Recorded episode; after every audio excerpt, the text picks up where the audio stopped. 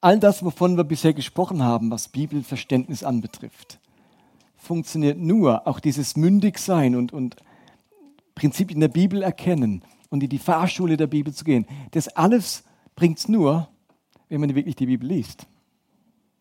Also das ist irgendwie Voraussetzung. Ohne dass man die Bibel kennt, ist das alles ganz schön gefährlich, was wir hier besprochen haben. Die Bibel gut zu kennen, ist keine Garantie, auf dem richtigen Weg zu sein. Denkt an die Pharisäer, die kannten die Bibel auswendig und mit niemand hat Jesus so gerungen wie mit den Pharisäern. Das ganze Kapitel 23 vom Matthäus-Evangelium ist nichts anderes wie ihr Pharisäer, ihr Heuchler. Also ihr seid so biblisch und äh, saust dauernd am Ziel vorbei. Also die Bibel gut zu kennen ist noch keine Garantie, dass es richtig rauskommt. Aber eins kann ich euch garantieren. Wenn man sie nicht kennt, kommt es garantiert schlecht raus. Also es ist keine Garantie, wenn man sie kennt, aber wenn man sie gar nicht kennt oder wenn man sie nicht liest, dann hat man wirklich ein Problem. Insofern ist die Frage, wie kann man denn auf eine gute Art und Weise Bibel lesen? Wie kommt man an einen Punkt, dass einem das Freude macht? Welche Methoden gibt es? Welche Hilfsmittel gibt es? Und darum geht es jetzt ähm, heute Mittag und das hat jetzt aber auch ganz viel mit eurem persönlichen Zu äh, heute Nachmittag, also mit eurem Zugang zu Gott zu tun. Also in den drei, nenne ich es mal, Methoden oder Zugängen taucht auch das wieder auf, was ihr gerade erwähnt habt. Und es zeigt eben, die Zugänge sind ganz unterschiedlich. Es gibt dieses Buch von Gary Thomas, Neun Wege, Gott zu lieben. Kennt ihr das? Da beschreibt dieser Autor neun verschiedene Zugänge zu Gott. Also sprich, auf welche Art und Weise kann ich am leichtesten von Gott berührt werden? Höre ich seine Stimme? Nehme ich Gottes Gegenwart wahr? Nehme ich Gottes Wirken wahr? Und einer der Zugänge ist der sogenannte intellektuelle Zugang. Das heißt, ich fühle mich Gott dann besonders nah, seine Präsenz, ich fühle mich dann am lebendigsten. Mein Glaube fühlt sich dann besonders lebendig an, wenn, ich, wenn mein Intellekt herausgefordert ist. Eben, dass man sich als Teenager Griechisch und Hebräisch beibringt und ein griechisch Lexikon vor sich liegen hat, zeugt mehr von meinem intellektuellen Weg, meinen Zugang zu Gott, als von der besonderen Cleverness. Ich habe einfach nur diesen Zugang gewählt. Und ein anderer, der hat einfach mit 13 oder 14 oder 15 vor allem auf seiner Gitarre Worship-Songs gespielt, weil er sich dann Gott am nächsten fühlte, wenn er Musik macht, wenn er irgendwie in der Anbetung ist. Und da gibt es auch den Zugang in der Natur. Wenn ich in den Bergen bin, wenn ich in einer schönen Landschaft bin, dann fühlt sich mein Glaube lebendig an. Da fühle ich mich irgendwie besonders erhaben und der Glaube ist besonders nah und Gott ist mir nah. Und so gibt's werden dann neun verschiedene Zugänge aufgelistet, wie ich Gott am ehesten erfahre. Und nun ist beim Bibellesen oft so, dass das vor allem der intellektuelle Zugang betont wird. Und deswegen Bible Journaling kommt schon wieder so ein kreativer Zugang hinzu. Es geht nicht nur ums Erkennen und Lesen, sondern jetzt male ich auch noch. Ich bin irgendwie tätig mit meinen Händen. Ähm, und das ist oftmals nicht schlecht, wenn ihr euren Zugang herausgefunden habt dass ihr versucht, auch die Bibel über diesen Zugang für euch zu erobern. Also sprich, wenn ihr eher so den Anbetungszugang habt, dann könnt, kann die Bibel vielleicht eher zu euch sprechen, wenn ihr Worship-Songs oder Psalmen singt, als wenn ihr den Psalm lest, weil es mit eurem Zugang korrespondiert. Ich liebe natürlich den intellektuellen Zugang. Ich finde, wenn es heißt, ihr sollt Gott lieben von ganzem Herzen, von ganzer Seele, von ganzem Verstand, habt ihr euch vielleicht alle schon gefragt, wie liebt man den Gott mit dem Verstand? Und ich finde, Theologie heißt für mich Gott mit dem Verstand lieben. Das ist meine Definition von Theologie. Gott mit dem Verstand lieben. Also ich versuche Dinge zu verstehen, zu analysieren, zu durchschauen, ihnen auf den Grund zu gehen. Aber das ist tatsächlich nicht jedermanns Ding.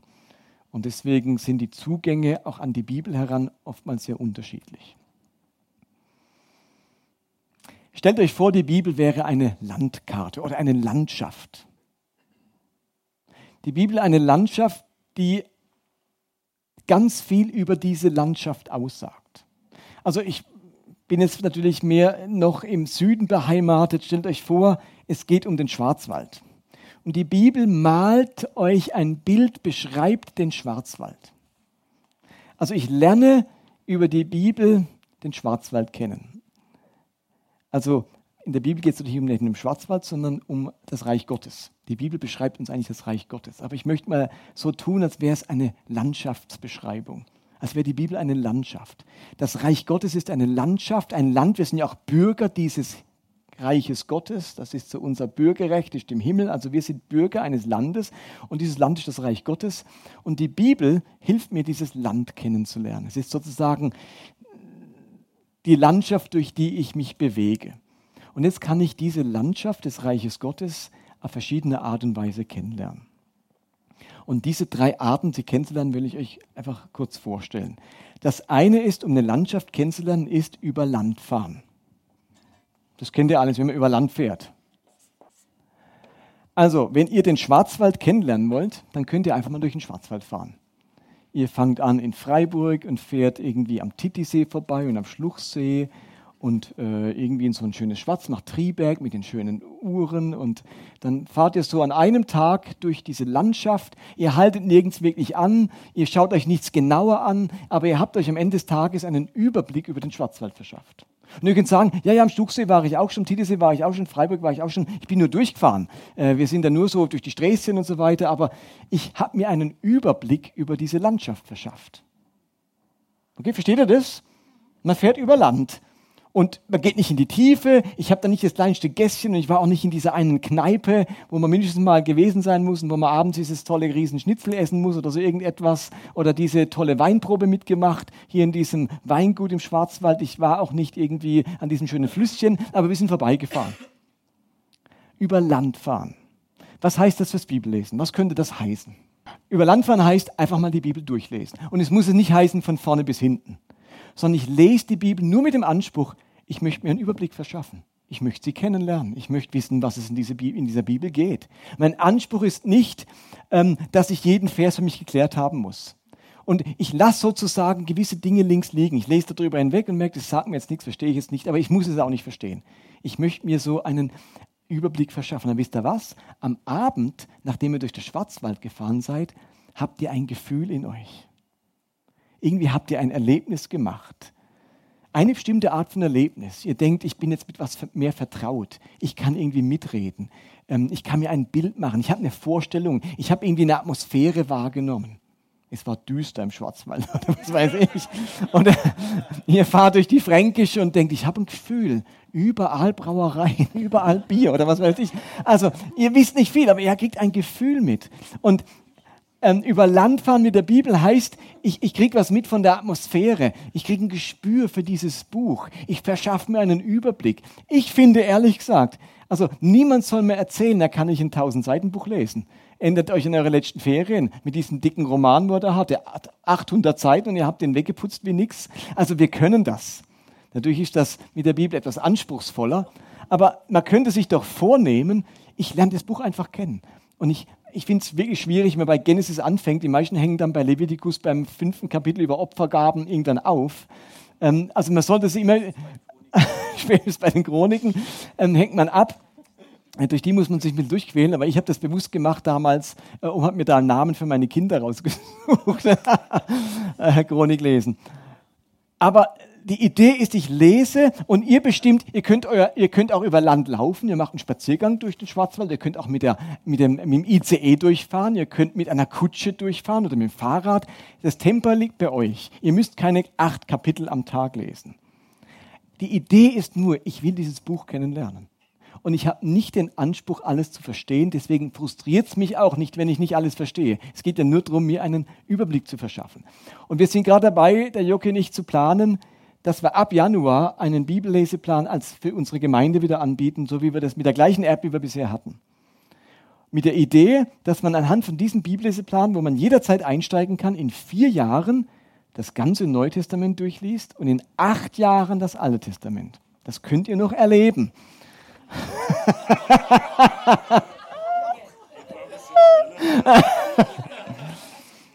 es sind kleine Häppchen. Ähm, ich fand es beim jetzigen Bibelleseplan zum Teil waren es als 40 Verse, wo ich dann schon gedacht habe, puh, das war jetzt echt viel. auch, ich fand es auch ein bisschen viel, wo ich dachte, boah, ich bin auch nicht mehr so geübt im Überlandfahren. ich habe nicht mehr so den Bleifuß. Ähm, insofern haben wir überlegt, kleinere Einheiten und wenn ich mir das so angeschaut habe, fand ich das eine recht gute Dosis. Vor allem, wenn man sich dann auch noch ein bisschen vertiefen möchte eben.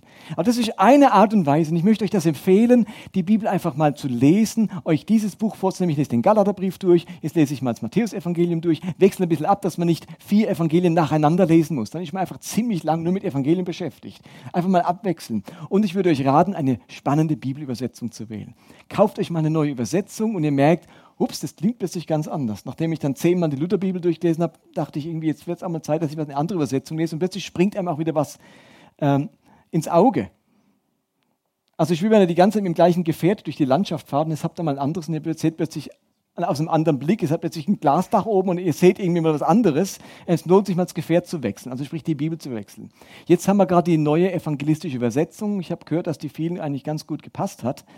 Ähm, aber warum nicht mal das Matthäus-Evangelium mit der Volksbibel durchlesen? Oder ihr sprecht einigermaßen Französisch und ihr lest mal irgendwie ein Evangelium oder einen Text auf Französisch durch. Und es klingt plötzlich nochmal anders. Aber es ist einfach das Durchlesen. Und da braucht ihr euren eigenen Bibelleseplan, euren Rhythmus, eure Geschwindigkeit. Aber ich habe mich als tierisch aufgeregt im Theologiestudium, wenn ich dann mit anderen Studenten dort war. Und wir haben über theologische Sachverhalte diskutiert und ich war halt da schon relativ fromm drauf und habe sie da schon fünfmal durchgelesen gehabt und die hatten sie noch nie gelesen. Da dachte ich, das gibt's ja wohl nicht. Du diskutierst mit mir und kennst das Buch gar nicht. Ich will in einer über einen Film diskutiert und hat gar nicht gesehen. Ähm, so in dem Stil habe ich mich immer gefühlt. Ich finde, jeder Christ sollte einmal diese Bibel durchgelesen haben. Irgendwie wäre das stimmig für mich. Über Land fahren. Verstanden. Das zweite ist, um eine Landschaft kennenzulernen, kann man ein Picknick machen. Was heißt Picknick machen?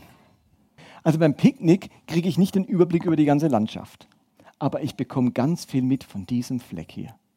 Ich rieche plötzlich diese Blüten, die da im Schwarzwald auf dieser Wiese blühen. Ich höre das Plätschern dieses kleinen Bächleins. Die Bienen suchen mir um die Nase. Ähm, der Kuhfladen duftet neben mir und so weiter. Also ich, ich rieche, ich schmecke, ich vertiefe mich in einen Fleck dieser Landschaft. Damit habe ich keinen Überblick gewonnen, aber diese eine Stelle kenne ich richtig gut. Die ist mir vertraut, die ist mir lieb gewonnen. Oder ich weiß, dass die unbequem ist. Das hier, da saß ich es nicht gut, da waren viele Schnaken oder was weiß ich, da war feucht, wie auch immer. Beim Picknick machen verweile ich ganz bewusst an einem Ort, um ihn besser kennenzulernen. Und das heißt, und ich befinde mich eher in der Phase, ich habe mein Tempo reduziert, ähm, ich mache es eher mit bei dem einmal in vier und einmal in acht Jahren, ähm, aber ich genieße es gerade zu verweilen und mich in einen Text zu vertiefen.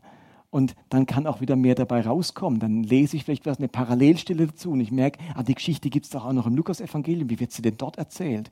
Und irgendwo wird es doch nochmal von Paulus aufgegriffen. Dann habe ich vielleicht auch eine Konkordanz dazu und ich gehe diesem Wort mal nach, das hier steht. Wo wird denn das sonst noch irgendwo in der Bibel erwähnt? Äh, wie ist es denn dort übersetzt? Also ich vertiefe mich jetzt wirklich in eine Bibelstelle und möchte die richtig gut kennenlernen. Über die kann ich hinterher Auskunft geben. Ich kann über die reden. Die Stelle redet zu mir viel mehr, als wenn ich einfach so durchlese. Ich bleibe jetzt bewusst hängen bei den Stellen, die ich vorher überlesen habe beim Durchlesen und sage mir, nein, jetzt will ich dir vom Grund gehen. Was bedeutet das denn? Habe ich das wirklich richtig verstanden? Und nach das kann man sagen, das ist vielleicht nur ein Vers oder er sagt euch, ich beschäftige mich mit einem Gleichnis. Eine Woche lang lese ich jeden Tag dieses Gleichnis und gucke, was passiert und wie es, wie es klingt und was es mit mir macht, wenn ich es zum fünften Mal lese. Ich lese es in mehreren Übersetzungen oder wie du gesagt hast, ich verweile dort mit anderen und wir kommen ins Gespräch in der Kleingruppe oder bei uns in der Familie, in der Familienandacht oder wie auch immer. Ich verweile an einem Text, weil ich dort ein Picknick mache. Der Unterschied ist euch klar. Ich glaube, das Bild ist ist einleuchtend. Am Ende kennst du diesen Ort und ich kann sagen, ich kenne meine Bibel nicht nur im Überblick, sondern ich kann auch was zu bestimmten Themen sagen, zu bestimmten Gedanken, die Jesus hatte oder zu bestimmten Ideen, die in diesem Galaterbrief drin sind oder so, weil ich verweilt bin. Das nimmt Tempo raus. Da brauche ich viel mehr Zeit dazu. Okay, habt ihr auch verstanden? Jetzt kann man noch etwas machen, um den Schwarzwald kennenzulernen.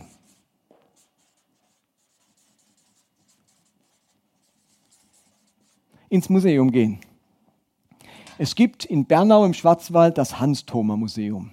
Hans Thoma war ein Maler aus dem Schwarzwald, der hat ganz viele Bilder gemalt vom Schwarzwald. Jetzt ist natürlich blöd, dass es auch gerade noch im Schwarzwaldmuseum ist. Es könnte ja auch irgendwie in Berlin stehen. Und dort sind die Bilder von Hans Thoma. Und jetzt kann ich in Berlin in ein Museum gehen und lerne was über den Schwarzwald kennen. Hinterher habe ich einen ziemlich guten Eindruck vom Schwarzwald, weil ich mir 100 Bilder vom Schwarzwald angeschaut habe, von Hans Thoma. Und ich kenne mich, ich habe hab den Schluchsee auch schon gesehen. Und den Titisee habe ich auch gesehen. Und den Feldberg habe ich auch schon gesehen. Aber nur auf Bildern von Hans Thoma. Das heißt, seine Interpretation vom Feldberg und vom Schluchsee. Ich habe diese Dinge aus seinen Augen gesehen, aus seinem Blickwinkel, mit seiner Betonung. Er malt den Feldberg so, keine Ahnung, er hat den Lift nicht drauf gemalt oder er hat ihn so dunkel gemalt oder ohne Schnee, dabei gibt es ihn auch mit Schnee. Also ich sehe nur seinen Blickwinkel von dieser Sache. Im Museum habe ich, lerne ich die Bibel kennen durch die Augen eines anderen. Was heißt das? Ich höre einen Podcast an, wo um die Bibel geht. Oder ich höre eine Predigt an. Aber da, da lerne ich nicht die Bibel an sich kennen, sondern die Gedanken dieses Predigers über die Bibel. Ich kann auch einen Kommentar lesen, was irgendein Theologe dazu geschrieben hat. Das ist ins Museum gehen. Ich lerne die Landschaft kennen aus den Augen eines anderen. Und das kann manchmal hilfreich sein, weil der einfach etwas entdecken lässt, auf das man noch nie kam. Den Ort habe ich noch nie gesehen, habe ich nur auf dem Bild gesehen, da habe ich noch nie hingefunden. Ähm, oder diese Perspektive habe ich selber noch nie wahrgenommen. Das ist eine ganz spannende Perspektive, wie der das malt. Oder es könnte auch ein Musical über den Schwarzwald gehen. Da gehe ich ins Musical und dann höre ich irgendwelche Dinge. Also versteht ihr, das sind einfach die, die Blickwinkel, die Wahrnehmung von jemand anderem. Nun erlebe ich aber etwas. Also euch ist klar, was mit Museum gemeint, ins Museum gehen gemeint ist. Bücher dazu, Predigten dazu, Konzer eine Konferenz, ein hier heute der Tag, so eine Gemeindekonferenz, ich, ihr seid ins Museum gegangen sozusagen. Ich was anderes wie selber die Bibel lesen. Ich habe das vor allem, hier, wer bei mir war, meinen Blickwinkel sozusagen über die Bibel mitbekommen. Und das ist legitim. Aber man kann zum einen nicht beurteilen, ob Hans Thoma gute Bilder malt, wenn man noch nie im Schwarzwald war. Versteht ihr, was ich meine? Also es wird schwierig, den Wert dieser Bilder zu beurteilen, wenn ich selber die Landschaft nicht kenne. Deswegen braucht das eine das andere. Und es ist halt immer nur eine geliehene Perspektive. Es ist nicht das, was Gott mir sagt, es ist das, was Gott einem anderen gesagt hat. Das kann für mich auch gewinnbringend sein, aber es ist noch nicht das unmittelbare Reden dieser Bibel. Ich habe keinen eigenen, Eindruck, ein, keinen eigenen Eindruck aus dieser Landschaft gewonnen, sondern ich übernehme nur den Eindruck, den Eindruck, den ein anderer gewonnen hat. Und ich habe den Eindruck, dass heutzutage diese dritte Methode die populärste ist. Leute lesen viel über die Bibel, sie gehen auf Konferenzen, sie hören sich Predigten an und Podcasts, was ich alles auch liebe. Aber das ist einseitig. Es braucht wie alles drei. Und jetzt könnte man sagen, ähm, alles drei gleichzeitig, okay. Ich finde aber auch, es darf Lebens Lebensphasen geben, dass ich mir sage, ich habe eine Phase, da ist das ganz besonders zentral für mich. Oder es gibt eine Lebensphase, vielleicht ein paar Monate da, oder auch länger, wo ich sage, diese Art Bibel zu lesen, die ist für mich ganz besonders relevant. Und da gibt es Phasen, vielleicht weil man eben gerade wenig Zeit hat oder immer unterwegs ist und nicht dazu kommt, mal innezuhalten, dass ich einfach nur Podcasts höre, einfach nur Predigten höre. Aber irgendwann muss man wieder eine Phase entwickeln, wo auch das stattfindet. Sonst wird das einseitig. Sonst leben wir alle aus der Retorte, sonst verlieren wir den eigenen Bezug, das eigene Hinhören. Also wenn es jetzt bald um Horchemol geht, äh, eigene Impulse von Gott zu erleben, muss ich mich auch wie in die Landschaft hineinbegeben selber. Sonst kann die nicht so viel Impulse auslösen bei mir, als wenn ich immer nur ins Museum gehe. Die Unmittelbarkeit der Landschaft, ihre Geräusche, ihre Gerüche lösen bei mir, bei einem Menschen mehr aus, als wenn ich nur diese Impulse, als wenn ich nur die Bilder davon sehe. Es sind weniger Reize, die da kommen. Also in die Bibel hineingehen löst mehr Hinhören, Gottes Stimme aus, als wenn ich immer nur ins Museum gehe. Und ich empfinde gerade die jüngere Generation manchmal in der Gefahr, dass es sehr populär ist, einfach nur sich mit der Retorte, also mit dem Museum zu beschäftigen. Das eigene Bibellesen kommt zu kurz, aber ich verstehe es auch, weil wenn man da mal ein Picknick macht, hocke ich dort und es stinkt langweilig. Seht ihr, was ich meine? Also Picknick wird für ältere Leute immer interessanter, aber so als Jugendlicher muss noch ein Spielplatz dabei sein und es muss noch irgendwie eine Frittenbude dabei oder sonst irgendwas. Aber einfach nur dort hocken auf der Wiese, das ist vielleicht ein bisschen langweilig. Also, und deswegen sagt er ja auch, ähm, ich bin froh, wenn ich dann beim Bibeltext noch eine kleine Erklärung dabei habe. Also ich brauche noch irgendwie die Frittenbude dabei, die mir hilft, noch ein bisschen Futter zu bekommen auf dieser blanken Wiese.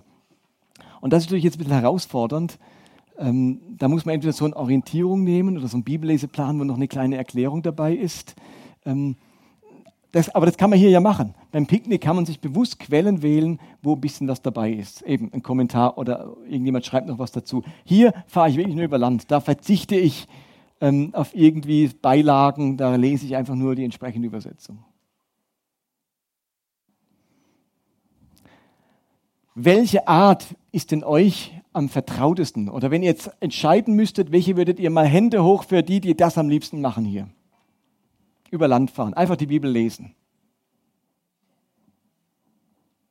Okay?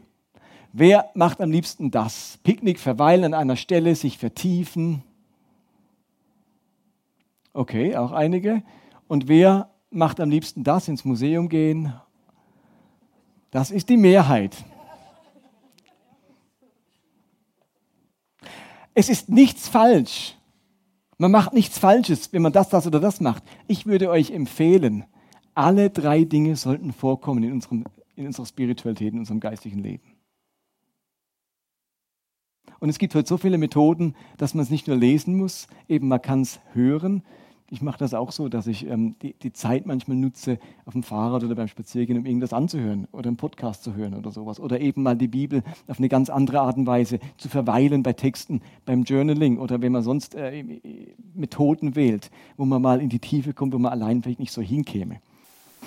Also ein Schritt war ja der, wo ich vorhin angesprochen habe, dass wir ab 1. Januar wieder auf dieser App einen Bibelleseplan haben. Und ich glaube, das Gefühl war doch ein interessantes Gefühl die letzten Wochen, dass ich weiß, ganz viele lesen mit mir gerade diesen Text. Bei der Kampagne war das nicht besonders ausgeprägt. Aber wenn ihr sonst als nicht wisst, was lese ich, dann blättert mal ein bisschen rum und dann lest man ein bisschen sehr chaotisch, könnte dieser Bibelleseplan, der offiziell, ist ein offizieller Bibelleseplan von der ökumenischen Bibellesehilfe oder wie auch immer die heißt, ich weiß gar nicht auswendig, ähm, also von denen wird er veröffentlicht. Insofern ist das eine relativ durchdachte Sache. Ich fand auch die Anordnung der Teile, also dieser, dieser Verse, ganz gut, nicht zu groß. Und du bleibst nicht ewig in einem Buch. Du machst zum Beispiel dann das Matthäus-Evangelium in drei Teile aufgeteilt und zwischendrin liest man einen Psalm oder liest man dann mal wieder noch was anderes und dann kommt man wieder zurück.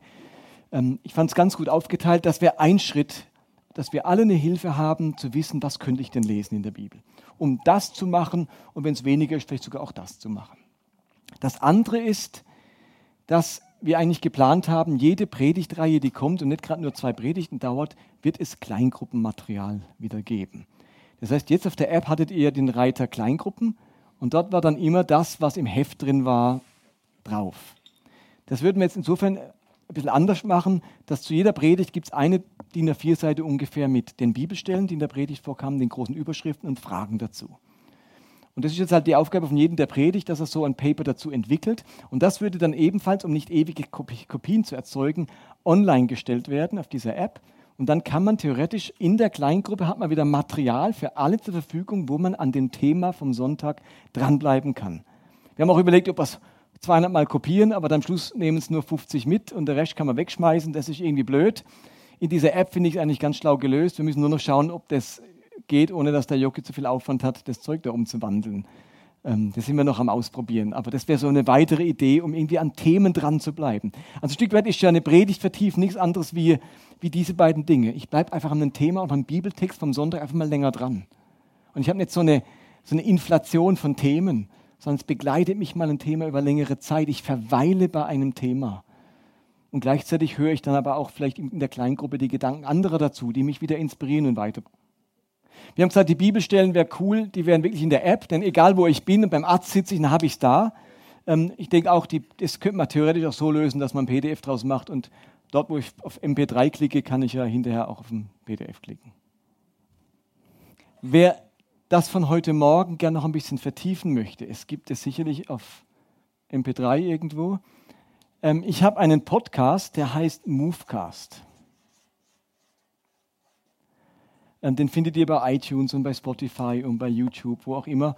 Ihr müsst nur Movecast eingeben. Dort ähm, ist jetzt 81 Folgen veröffentlicht. Und ganz viel von dem, was ich heute Morgen erzählt habe, findet ihr auch da drauf. Und ich habe mir bewusst vorgenommen, nur 15 bis maximal 20 Minuten. Es gibt so Podcasts, die gehen dann eine Stunde, anderthalb und dann schafft man sich auf einmal, dann muss man es auf drei Tage verteilen. Ich wollte einen machen, wo man morgens auf dem Weg zur Arbeit gehört bekommt also weil sie nur eine Viertelstunde gehen. Aber ganz viel zum Thema Bibelverständnis oder auch, wie alt waren die Jünger? Oder ich habe einen Podcast, war Jesus verheiratet? Äh, und viele andere ähm, würdet ihr da finden. Das könnte auch nochmal so eine, eine Quelle sein, wo man äh, auch an schwierige Bibelstellen rangeht. Auch diese Frage mit, ist Gott ein Sadist? ähm, mit dieser Stelle da im Deuteronomium ähm, gehe ich darauf ein oder auf viele Gleichnisse. Also da findet ihr auch so manches, wo ihr von heute Morgen vertiefen könnt oder wenn ihr sagt, oh, da will ich weiter, ähm, hat mich inspiriert, ähm, weiterhören, dann wäre das eine Möglichkeit. Move wie Bewegung, Movecast. Bitte denkt nicht, Bibellesen ist nur das Vorrecht der Theologen. Also man, genau, genau, ich verstehe dich völlig, aber Gott kann zu euch allen reden, zu uns allen. Man muss nicht Theologie studiert haben, um die Bibel zu verstehen. Aber natürlich ist es klar, dass das bei gerade den schwierigen Stellen ähm, eine große Hilfe sein kann und man Zugang zu Quellen hat oder zu Interpretationen, die man vielleicht sonst nicht hätte. Aber der Großteil der Bibel kann jeder Mann verstehen. Also genug, um den Rest meines Lebens beschäftigt zu sein. Es war, glaube ich, weiß nicht, wer es gesagt hat, ähm, Ihn beunruhigen nicht die Stellen, die er nicht versteht, sondern ihn beruhigen vor allem die Stellen, die er versteht. Womit er sagen wollte, also das, was ich verstehe, hat schon so viel Zündstoff, ist schon so aufwühlend, äh, das ist genug Stoff, dass ich drangehen kann und arbeiten kann. Aber natürlich können die schwierigen Bibelstellen auch richtig ein, ein Hindernis sein, mit dieser Bibel weiterzugehen oder, oder auch positive, positive Gefühle zu haben. Und wir alle bringen unsere Prägung mit und haben auch manchmal ähm, schwierige Erfahrungen gemacht mit Auslegung von der Bibel. Und es gibt ähm, mehrere Bücher, zum Beispiel von Samuel Pfeiffer, ähm, Wenn Glaube krank macht, wo er als Psychologe untersucht, wie Glaube auch krankmachende Elemente hat. Oder er spricht von ekklesiogenen Neurosen. Das heißt, ekklesiogen heißt von der Kirche herkommend. Ecclesia, Kirche, von der Kirche herkommende Neurosen, also wo die Kirche mich neurotisch macht, weil sie so schwarz-weiß ist, weil sie so extrem ist, weil es keine Mitte gibt oder keine Balance, sondern nur radikale Ansichten, nur schwarz-weiße, richtig, falsch und entweder du passt oder du passt eben nicht. Das kann auch krankmachend sein. Und deswegen finde ich es wichtig, dass man sich selber immer wieder zurücknimmt und sagt, halt, es kann auch alles anders sein und dass man äh, mehrere Modelle kennt, die einem helfen, mit auch schwierigen Bibelstellen umzugehen.